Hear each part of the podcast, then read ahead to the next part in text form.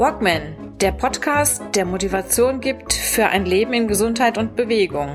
Idee, Konzept und Moderation Ralf Baumgarten. Der Journalist, Trainer und Coach nimmt euch mit auf die Reise runter von der Couch hinein in ein gesundheitsbewusstes Leben in Bewegung.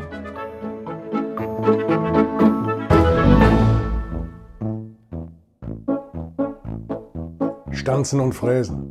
Teil 2 meiner Serie 60 Jahre Naunt, Podcast Episode 110. In dieser Episode werde ich den Namen der Firma, bei der ich mein Eintagespraktikum absolvieren durfte, nicht nennen. Genauso wenig wie die Namen der Gesprächspartnerinnen, mit denen ich an diesem Tag zu tun hatte, beziehungsweise die sich mir im Anschluss zum Gespräch stellten. Der Grund dafür, nachdem ich an diesem Tag insgesamt zwei Arbeitsstellen an einer Produktionsmaschine absolviert und auch das Gespräch mit einem Mitarbeiter der Personalabteilung hinter mich gebracht hatte, stand das Abschlussgespräch mit dem Geschäftsführer an. Dieser erklärte mir überraschenderweise, er habe von der geplanten Aufnahme per Audio und Video im Anschluss an das Praktikum im Vorfeld nichts gewusst und würde von daher eine Aufnahme auch per Audio und Video widersprechen, also eine Aufnahme per Audio und Video. Darüber muss man in diesem Augenblick nicht diskutieren. Ich hätte meinen Teil des Projektes erledigt und die Aufnahme wäre für mich jetzt sehr wichtig gewesen, um ein authentisches Bild der Arbeit und des Geschehens vor Ort zu bekommen. Egal, shit happens, in solchen Augenblick heißt es als Journalist und Podcaster flexibel zu sein und das Beste aus der Situation zu machen. Erlaubt war hingegen eine Aufnahme per Audio, die allerdings nur im Nachhinein als Manuskript dienen sollte für die Aufnahme, die ihr in dieser Episode nun hören werdet.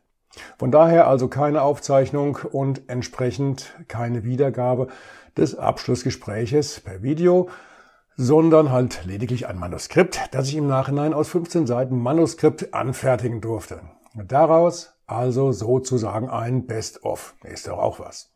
Nichtsdestotrotz gebe ich zu, dass es für mich einige sehr interessante und spannende Neuigkeiten und Erkenntnisse gab. Also, auf jeden Fall dranbleiben. In der darauf folgenden Ausgabe des Walkman Podcasts mit der Schnapszahl Episode 111 habe ich den Bestsellerautoren, Coach und Keynote Speaker Markus Tscherner zu Gast. Er unterhält sich mit mir über sein neuestes Buch Ignore the Rules, ignoriere die Regeln. Der Titel verrät warum wir es wieder wagen müssen, Regeln zu brechen. Warum wenige Menschen Regeln erdenken, aber viele sie befolgen. Warum es gute Gründe gibt, selbst zu denken und selbst zu entscheiden. Wie Menschen denken, deren Ideen die Welt verändern. Warum du als Rulebreaker mental stark sein musst und warum es wichtig ist, Regeln kritisch zu hinterfragen. Und, und, und. Wer diesen Talk nicht hört, der hat was versäumt. Und jetzt folgt der Werbeblock. Nach der vorletzten Episode bin ich gefragt worden, warum ich mich gerade für die Nahrungsergänzungsmittel von Cenzino entschieden habe. Schließlich sei der Markt ja groß genug. Das kann ich sehr leicht beantworten. Nachdem ich mich bereits seit Jahren und recht intensiv zum Thema Ernährung und Nahrungsergänzungsmittel informiert hatte, gefiel mir bei Cenzino besonders, die Kombination der Nahrungsergänzungsmittel mit dem sogenannten Balance-Test. Dieser Bluttest wird vor der ersten Einnahme der Nahrungsergänzungsmittel gemacht und dann komplett vertraulich und anonym von einem unabhängigen Testinstitut in Skandinavien analysiert. Bei diesem Test wird zum Beispiel die Omega-3-Balance festgestellt, damit die Teilnehmerinnen einen genauen, wissenschaftlich fundierten Ausgangspunkt haben, um ihr Wohlbefinden zu verbessern. In einer zwölfseitigen, ausführlichen Auswertung erfahren Sie vieles darüber, ob Sie eventuell Mängel an Nährstoffen haben oder auch nicht. Mehr dazu auf meinen Seiten von plätche.de sowie auf walkman.de, mein Plätche.de natürlich. Und nebenbei, mein Lieblingsprodukt, das Omega-3 Balance Öl, gibt es natürlich auch vegan. Ich benutze es seit mittlerweile über eineinhalb Jahren. Und nun in eigener Sache, wer den Walkman Podcast unterstützen möchte, der kann dies tun über Teilen der einzelnen Episoden, durch Liken der Beiträge beziehungsweise des Podcasts auf allen Podcast-Plattformen oder auf YouTube durch Abonnieren oder seit einiger Zeit über Steady. Steady ist eine Plattform, auf der man Fördermitgliedschaften abschließen kann. Durch diese werden der Erhalt und der Ausbau des Podcasts finanziert. Mehr dazu sowie Links zur Ready-Seite auf walkman.de oder direkt über steady.hq slash walkman. Und nun hinein in die 110. Episode, die zweite in meiner Projektserie 60 Jahre Na und. Viel Spaß. Los geht's. Kapitel 2 des Projekts 60 Jahre Na und. Die nachfolgende Episode gibt eine Zusammenfassung des Gesprächs wieder zwischen dem Geschäftsführer des Automobilzuliefererbetriebes, dem Personalreferenten und mir. Noch einmal zur Erinnerung, der Mitschnitt war nach einem bis dato sehr positiven Verlauf des Arbeitseinsatzes nur per Audio für Manuskriptzwecke erlaubt. Und trotz der beidseitig guten Erfahrungen, die einerseits ich in dem Betrieb machen durfte und andererseits auch der positiven Echos der Kollegen, die mich an diesem Tag begleiteten, anleiteten, an den Maschinen einführten und die auch sehr darauf bedacht waren, dass ich, dass ich betagter Neukollege nicht überfordert wurde und andererseits auch nicht zu viel Schrott produzierte. Schließlich ging es ja um möglichst hohe Stückzahlen, die fehlerfrei an den Stanz-, Fräs- und Schweißmaschinen produziert werden sollten. Diese waren letztendlich auch dafür ausschlaggebend, ob ich in den Betrieb als Aushilfe genommen wäre, worden wäre. Ich darf zumindest das vorwegnehmen, ja, ich habe diese Tempoprüfungen durchgehend bestanden und man hätte mich entsprechend auch übernommen. Da ich im Betrieb selbst keine Aufnahmen machen durfte, habe ich mich für eine geradezu historische Aufnahme entschieden, eine historische Alternative in grauer Vorzeit vor fast genau 40 Jahren verdiente ich mir nach dem Abitur und vor der Bundeswehr die Kohle für mein erstes Auto, ein Citroën Diane mit einem fetten 22 PS Entenmotor, eine wahrhafte Rakete, aber sie fuhr in einer Gummiverarbeitungsfabrik in Gelnhausen, die es zwar heute heutzutage nicht mehr gibt, deren Namen ich aber event aus eventuell datenschutzrechtlichen Gründen nicht nennen möchte. Zweimal für je ein Vierteljahr stand ich dort ebenfalls an Pressen und Walzen und arbeitete unter, arbeitete unter heftigsten Bedingungen im Akkord. Vielleicht kann ich im Nachhinein so viel verraten, jo, das war eine spannende Zeit und Erfahrung. Aus dieser Zeit stammt übrigens das nicht nachbearbeitete Bild, das ich eben hochgehalten hatte, das von mir an meinem Arbeitsplatz entstand. Ja, liebe Hörerinnen, der etwas jüngeren, der etwas jüngeren Jahrgänge Bilder auf Papier können im Laufe der Jahre verblassen. Doch nun direkt zum Gespräch zwischen Geschäftsführer, Personalreferenten und mir im Anschluss an meine Gastspiele in der technischen Montage des Zulieferer- und Produktionsbetriebes im nahen Umfeld der hessischen Stadt Gelnhausen. Ich gebe das Gespräch in einer Zusammenfassung mit wenigen Zitatanteilen wieder. Und ich hoffe, es ist mir trotz allem, es ist trotz allem verständlich. Gelegentlich werde ich dabei auch die Sprecherposition wechseln und in die Rolle des Geschäftsführers wechseln. Ort des Geschehens, die technische Montage. Und zwar zuerst zweieinhalb Stunden an der Kniehebelpresse und dann gleiches noch an der Kunststoffschweißmaschine. Im Vorgespräch zwischen den Abteilungsleitern und dem Geschäftsführer zeigte man sich überzeugt von meiner Leistung und ich erntete durchgehend einen Daumen hoch. Puh. Zum Thema Knebel, Kniehebelpresse. Was genau habe ich da gemacht? Für mich sah das so aus, dass ich dort ein Plastikteil habe, das für die Automobilindustrie benötigt wird. Genauer gesagt für den Motorbereich. Insgesamt gibt es in der Firma 150 Arbeitsstationen. Genau genommen wurden an meiner ersten Produktionsstelle kleine Metallhülsen eingesetzt und zwar an der Stelle, an der das Kunststoffteil durch die Achse läuft. Und da werden die Hülsen eingefügt. Meine Frage, wir hatten heute Morgen schon darüber gesprochen, meine Frage an den Geschäftsführer, darüber gesprochen und Sie hatten betont, dass es eine mehr oder weniger monotone Arbeit sei. Ich musste aber feststellen, dass je mehr ich mich auf die Arbeit eingestellt habe, dass es da schon passieren kann, dass ich vom Kopf her mal woanders war. In den Augenblicken, in denen ich mit den Gedanken leicht weg war, habe ich auch schon mal Fehler gemacht. Und da habe ich schnell festgestellt, wenn ich nicht richtig aufpasse, kann ich auch mal eine Hülse verlieren, die dann runter auf den Boden fällt. Und wenn das eine vergleichsweise monotone Arbeit ist, ich musste meine Sinne schon zusammenhalten. Natürlich kam dann auch der Reiz bei mir durch, der Ehrgeiz bei mir durch, weil ich merkte, ich will hier ja nicht mit der peinlichsten Nummer ever das Betriebsgelände verlassen.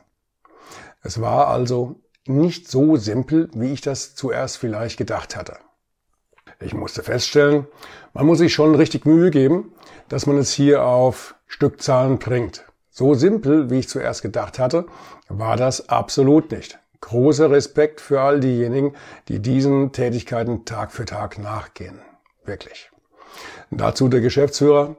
Das ist, glaube ich, zumindestens, glaube ich, zumindest ein Thema der Wahrnehmung. Wenn ich mit Menschen spreche, die das tun, dann ist es tatsächlich an vielen Stellen ein Unterschied.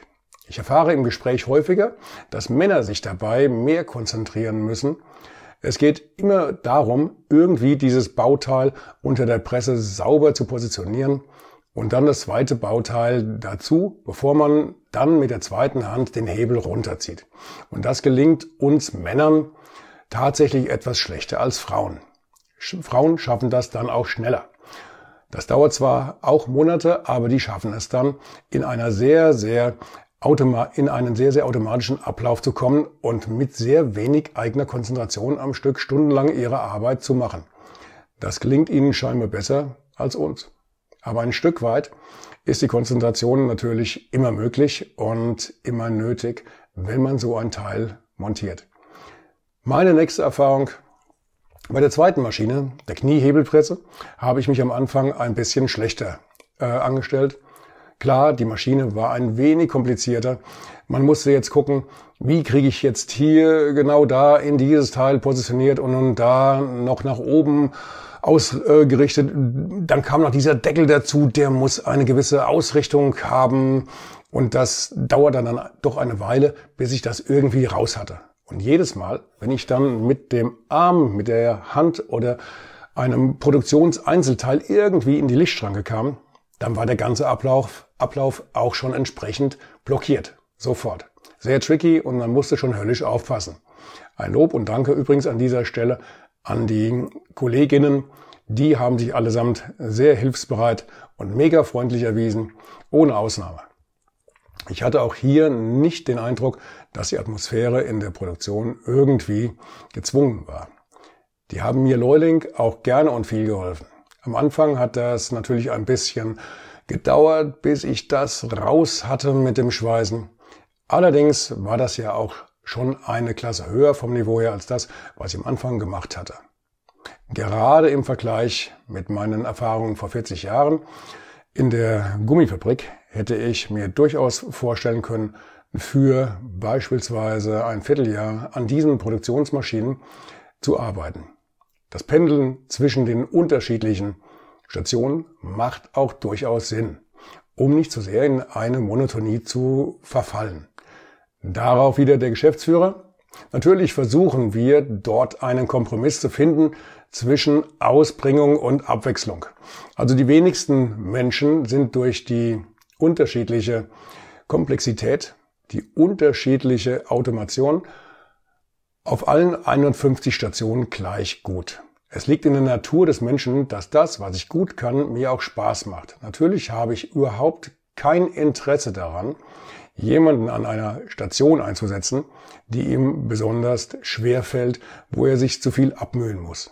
Also setze ich ihn möglichst dort ein, wo er gute Leistung hat und auch dabei seine Erfolgserlebnisse bekommt. Und dann gibt es meistens so eine Handvoll Stationen, wo die Leute super sind. Und dann versuchen wir, diese in den Schichten sauber über diese Top-Stationen rotieren zu lassen. Von der Ausbildung her sind die dann an ca. 20 solcher Stationen ausgebildet und dürfen diese dann auch bedienen. Man merkt schon, dass es, dass es Stationen sind, äh, gibt, wo sich jemand besonders wohlfühlt, wo vielleicht auch die Kollegen einfach gut harmonieren. Und dann haben wir als Arbeitgeber natürlich durchaus ein Interesse, das auch so zu gestalten, dass das dann so ist. Also wenn Sie hier ein halbes Jahr arbeiten würden, zu mir, dann würden Sie am Ende ein Dutzend Stationen wechselweise immer wieder bedienen. Es hat für uns zwei Seiten. Auf der einen Seite freut sich der Mitarbeiter, wenn er nicht länger als zwei Tage am Stück dasselbe macht. Und umgekehrt ist es für mich ganz entscheidend, dass ich die Flexibilität bekomme, die ich benötige. Es kann ja nicht sein, dass meine Station nur von einem Mitarbeiter beherrscht wird und wenn der dann im Urlaub ist, ich aber einen Auftrag bekomme, der genau über diese Station laufen muss, dann schauen sich auf einmal alle gegenseitig fragend an, ja, wer macht das denn jetzt? Also brauchen wir die Flexibilität der Mitarbeiter und umgekehrt freuen die sich in der Regel über die Abwechslung, die ein Ergebnis der Flexibilität ist. Mein Einwurf in diesem Augenblick, was war mir aufgefallen? Logisch, die Altersstruktur. Die Mitarbeiter, die ich gesehen habe, die waren vom Alter her zwischen Anfang 30 und maximal Anfang 60. Die Antwort des Geschäftsführers. Sie werden mit Sicherheit im Moment keine Renteneintrittskandidaten da oben gesehen haben. Ich würde sogar eher sagen, Mitte 50, da ist die Gaußkurve schon ganz sehr weit oben, sehr, sehr weit oben. Das liegt aber nicht daran, dass wir das irgendwie gezielt so gemacht, äh, machen würden. Ich hatte schon gesagt, ich würde ein Stück weit in bestimmten Funktionen bevorzugt Leute über 60 einstellen. Stichwort, ich habe weniger weiten Planungshorizont, den ich sicherstellen muss, um sagen zu können, das ist jetzt genau der Mensch, den ich jetzt einstellen möchte. Aber das hängt damit zusammen, dass das Unternehmen hier am Standort erst seit circa 30 Jahren existiert. Am Anfang war es ein reines Ingenieurbüro. Das ist noch keine 20 Jahre her. Damals hat man wenig Ältere eingestellt und viele Jüngere. Und deswegen haben wir bis heute quasi maximal diese Mitte 50. Das ist aber nicht mit der aktuellen Einstellungspolitik zusammenhängend, sondern einfach mit der relativen Unternehmensgeschichte. Also, wo bleiben die Best- und Silver Ager? Will ich wissen? Will ich wissen. Das Unternehmen ist ja offensichtlich erst so richtig gewachsen in den vergangenen Jahren. Was für Jobs werden denn speziell jetzt gesucht? Ich erfahre, dass die allermeisten Bewerbungen bis maximal zum Alter von 40 Lenzen gehen. Und ich erfahre, dass das aber an dem Umstand liegt, dass gerade die Älteren sich einfach nicht melden. Geschäfts-, der Geschäftsführer. Es liegt mit Sicherheit nicht daran, dass wir die Älteren nicht gerne bei uns hätten. Das ist ein Riesenunterschied. Also wenn ich einen Mechatroniker-Ingenieur suche, ich bin nur froh, wenn der, 60, wenn er 50 ist und schon 20 Jahre Erfahrung mit anderen Mechatronik-Komponenten hat. Ich würde ihm gerne, ich würde ihn gerne nehmen. Der meldet sich aber nicht bei mir. Warum auch immer. Die Vermutung liegt nahe, dass zumindest in unserer Branche das so ist, dass die meisten Unternehmen zumindest eine gewisse Größe haben und Menschen dann von sich aus sozusagen scheuen, nochmal diesen Schritt in die Unsicherheit zu machen. Denn es ist ja ein Schritt aus relativer Sicherheit in ein Verhältnis, wo ich erstmal so etwas wie eine Probezeit bestehen muss. Das bedeutet eine gewisse Unsicherheit. Und das ist für mich eher die Vermutung, warum sich diese Menschen einfach nicht bewerben. Wir haben hier unmittelbar einige Kilometer entfernt einen Automobilzulieferer mit mehreren tausend Mitarbeitern und der ist seit eineinhalb Jahren in Insolvenz. Und obwohl der schon so lange in Insolvenz ist, sagen die Älteren, sagen wir mal Ü50 und insbesondere Ü60, ach, ich bleib lieber hier, bis der wirklich zumacht und abgewickelt wird. Dann noch anderthalb Jahre in der Auffanggesellschaft und dann hangel ich mich so bis zum Renteneintritt hin und dann ist es gut. Das ist tatsächlich so. Mein Einwurf, mein Ansatz, Ansatzpunkt für dieses Projekt 60 Jahre Now und war der gewesen. Was passiert denn jetzt mit mir in meinem Alter, wenn plötzlich mal etwas dazwischen kommt? Ich war mein Leben lang selbstständig.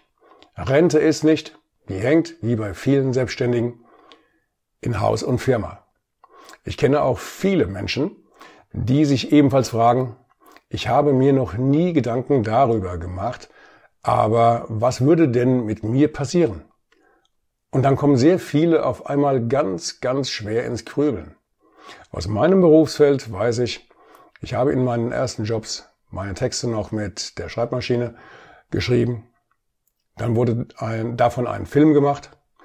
Danach wurde mit Schere und Klebstoff die, wurden die sogenannten Fahnen geschnitten und auf Bögen geklebt und so, und so weiter. Eine ganz andere Welt. Genau genommen war das noch kurz nach der Steinzeit. Zurück zur Automobilbranche? Was ist bei den Mechanikern und, oder anderen Mitarbeitern in der Automobilbranche passiert? Was in den vielen Ausbildungsberufen? Mechatroniker gab es ja vor 30 Jahren wahrscheinlich noch gar nicht. Wahrscheinlich noch nicht mal vor 20 Jahren. Ich habe in meinem Job und in Bereichen, die mich sonst interessiert haben, relativ viele Fortbildungen gemacht, weil es mich aber auch einfach wahnsinnig interessiert hat. Jedes Jahr zwei, drei Zusatzausbildungen sind bei mir ein roter Faden. Aber es haben die meisten anderen realistisch gedacht, wahrscheinlich nicht, nicht getan. Die Antwort des Geschäftsführers? Das wäre mir egal. Warum? Wenn ich vor, wenn vor 30 Jahren ein Kfz-Elektriker eine Ausbildung gemacht hat und seitdem beim Autohaus Piepenbrink um die Ecke gearbeitet hat, dann ist mir das total wurscht, weil er gar nicht anders konnte, als sich daran zu gewöhnen und weiterzulernen. Der Mann weiß, wo wir Diagnosen suchen, um am Fahrzeug zu erkennen, wo das Problem liegt. Solange der in dieser Zeit nicht seit seiner Ausbildung völlig artfremd beschäftigt war, und in den 30 Jahren de facto vielleicht in der Kindererziehung von der Kita gearbeitet hat, sondern in seiner Branche, dann hat er auch alles Entscheidende mitbekommen. Das wahre Leben hat ihm alles Wichtige beigebracht. Sonst wäre er nicht mehr da. Das würde ich im Zweifelsfall sehr leicht prüfen, indem ich ganz höflich und offen sage, Mensch, kannst du dir vorstellen, dass du am Montag zur Probearbeit kommst? Und dann nehmen wir mal einen von unseren Mechatronikern und dann erzählst du dem an zwei oder drei Stationen, wie du es machen würdest. Und dann wissen wir relativ schnell, wes Geistes Kind er ist und ob er es tatsächlich kann oder ob er es nicht kann. Aber das ist die Minderheit. Tatsächlich ist es bei den über 60-Jährigen eher so, dass sie nicht mehr wollen, weil dieser Schritt ins Ungewisse in keinem Verhältnis mehr zu dem steht, was sie verlieren, wenn sie im Moment in einem Industriearbeitsverhältnis sind. Stellen Sie sich vor, ein Unternehmen dieser Größe mit mehreren tausend Mitarbeiterinnen, Mitarbeiterinnen, die gehen nicht von heute auf morgen über die Wupper, wie man so schön sagt. Dieser Mensch verliert seinen Abfindungsanspruch. Also wenn er sich einfach selbst wegbewirbt, weil er sieht, au, es droht Insolvenz, ist vielleicht Zeit zu gehen. Dann ist es aus Ihrer Perspektive, also aus meiner, total sinnvoll, aus seiner Perspektive, aber total unsinnig. Gerade dadurch, dass er so lange dort war, hat er ja hohe Betriebszugehörigkeit, die nach deutschem Arbeitsrecht einer hohen Abfindungssumme entspricht. Also wartet er doch wenigstens, bis er offiziell gekündigt ist. Und dann hat er ja immer noch eine Zeit und eine Transfergesellschaft. Und in der Regel kommen dann noch Abfindung und Transfergesellschaft und danach in irgendeiner Form die Frührente. Wo der Geschäftsführer recht hat, hat er recht. Also wenn ich jetzt rekapituliere, mit wem ich über, wem ich über dieses, diese Problematik gesprochen habe und wer sich auch jedes Mal positiv zu diesem Experiment geäußert hat, das waren in der Mehrzahl Menschen aus meinem direkten Umfeld, die irgendwie auch sehr häufig selbstständig sind. Und das ist eine völlig andere Ausgangsbasis. Vollkommen anders. Als das Gespräch sich langsam dem Ende zuneigt, spricht der Geschäftsführer noch einmal Klartext mit einer deutlichen Botschaft an die älteren Semester. Ich wäre in vielen Situationen froh, ich könnte ein älteres Semester einstellen, weil ich sage, natürlich haben wir noch Produkte, die am Verbrennungsmotor hängen. Jetzt wissen wir aber auch alle, das ist irgendwie endlich. Das ist aber auch nicht ganz so endlich, weil auf der anderen Seite der europäische Markt ja nur zehn Prozent des globalen Automarktes hat und wir ein globaler Zulieferer sind. In Südamerika, in Afrika, in Australien und in großen Teilen Asiens wird der Verbrennungsmotor wahrscheinlich noch Jahrzehnte weiterlaufen. Und dann ist ja auch die Frage, was für eine Technologie wird sich dabei etablieren? Was wird sich dort etablieren? Wird der letzte Stand der Technologie, der jetzt in Europa Stand ist, wird der sich überhaupt noch ausrollen über die Welt? Oder bleiben die auf einem Euro 4, Euro 5 Niveau stehen und sagen einfach, wir machen den großen Schritt in Richtung Elektromobilität erst in 20 Jahren? Das ist völlig unklar. Das heißt, ich brauche im Moment noch Experten, die sich mit Verbrennungsmotoren auskennen und Produkte dafür entwickeln können. Aber ich kann nicht sagen, ob ich die noch in fünf, sieben oder zwölf Jahren brauche. Also ich wäre gar nicht böse darum, jemanden einzustellen, der 60,5 ist und das gerne mal wieder machen möchte. Meine Zwischenfrage. Also eine Person, die bereits in ihrer Branche tätig ist, der Geschäftsführer, ja, klar, das wäre für mich ein doppelter Gewinn. Der hat bereits die Erfahrung, dem muss ich auch nichts mehr erzählen, weil der die letzten, die Strömung der letzten 20 Jahre in der Branche kennt. Und ich habe allein durch das Lebensalter ein befristetes Arbeitsverhältnis geschaffen. Dadurch ergibt sich natürlich eine, automatisch eine Befristung auf fünf, sechs oder sieben Jahre. Meine Botschaft, niemand muss sich zu alt fühlen. Gerade in der Industrie ist das anders als in anderen Branchen wie Einzelhandel oder Landwirtschaft.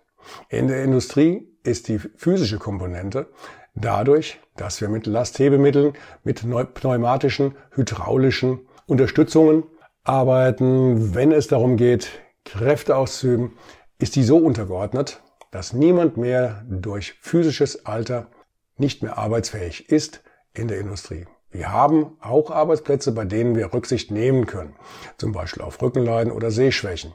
Also da kann man schon eine Menge tun. Und das sind wir auch bereit zu tun. Und trotzdem ist es für uns schwer, motivierte Leute zu finden. Und das ist das Entscheidende.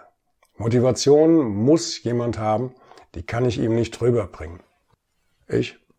Also ich hatte mich schon vorhin gewundert, weil ich permanent gefragt wurde, ob ich mich nicht setzen möchte. Die Kollegen waren da sehr aufmerksam. Mit dem Schlusswort des Geschäftsführers endete dann auch dieses in Auszügen wiedergegebene Gespräch. Da gibt's genug Möglichkeiten, das zu entlasten. Es geht ja nicht darum, sich schnell kaputt zu machen. Mein Fazit zum Ende dieses turbulenten Arbeitstages. Ich muss unterscheiden. Wer übergangsweise oder aus unterschiedlichen Gründen einen Job in der Produktion sucht, dem Zeitdruck und konsequentes Durcharbeiten kein Gräuel sind, der hat in Produktionsbetrieben auch im etwas höheren Alter eine Chance. Darf es etwas mehr sein? Ausgebildete Arbeitskräfte, zu denen ich mit Sicherheit nicht gehöre, werden aus den unterschiedlichsten Gründen praktisch händeringend gesucht. Hier sind es in der Regel unnötige Blockaden im Kopf und mangelndes Selbstvertrauen, die einer neuen Aufgabe im Wege stehen können. Und wieder stelle ich fest, wer will, der kann. Was spricht dagegen? Praktisch nichts. Ergo einfach machen. Wir hören und sehen uns wieder in Episode 111 mit Markus Tscherner und Ignore the Rules. Ignoriert die Regeln. Ciao.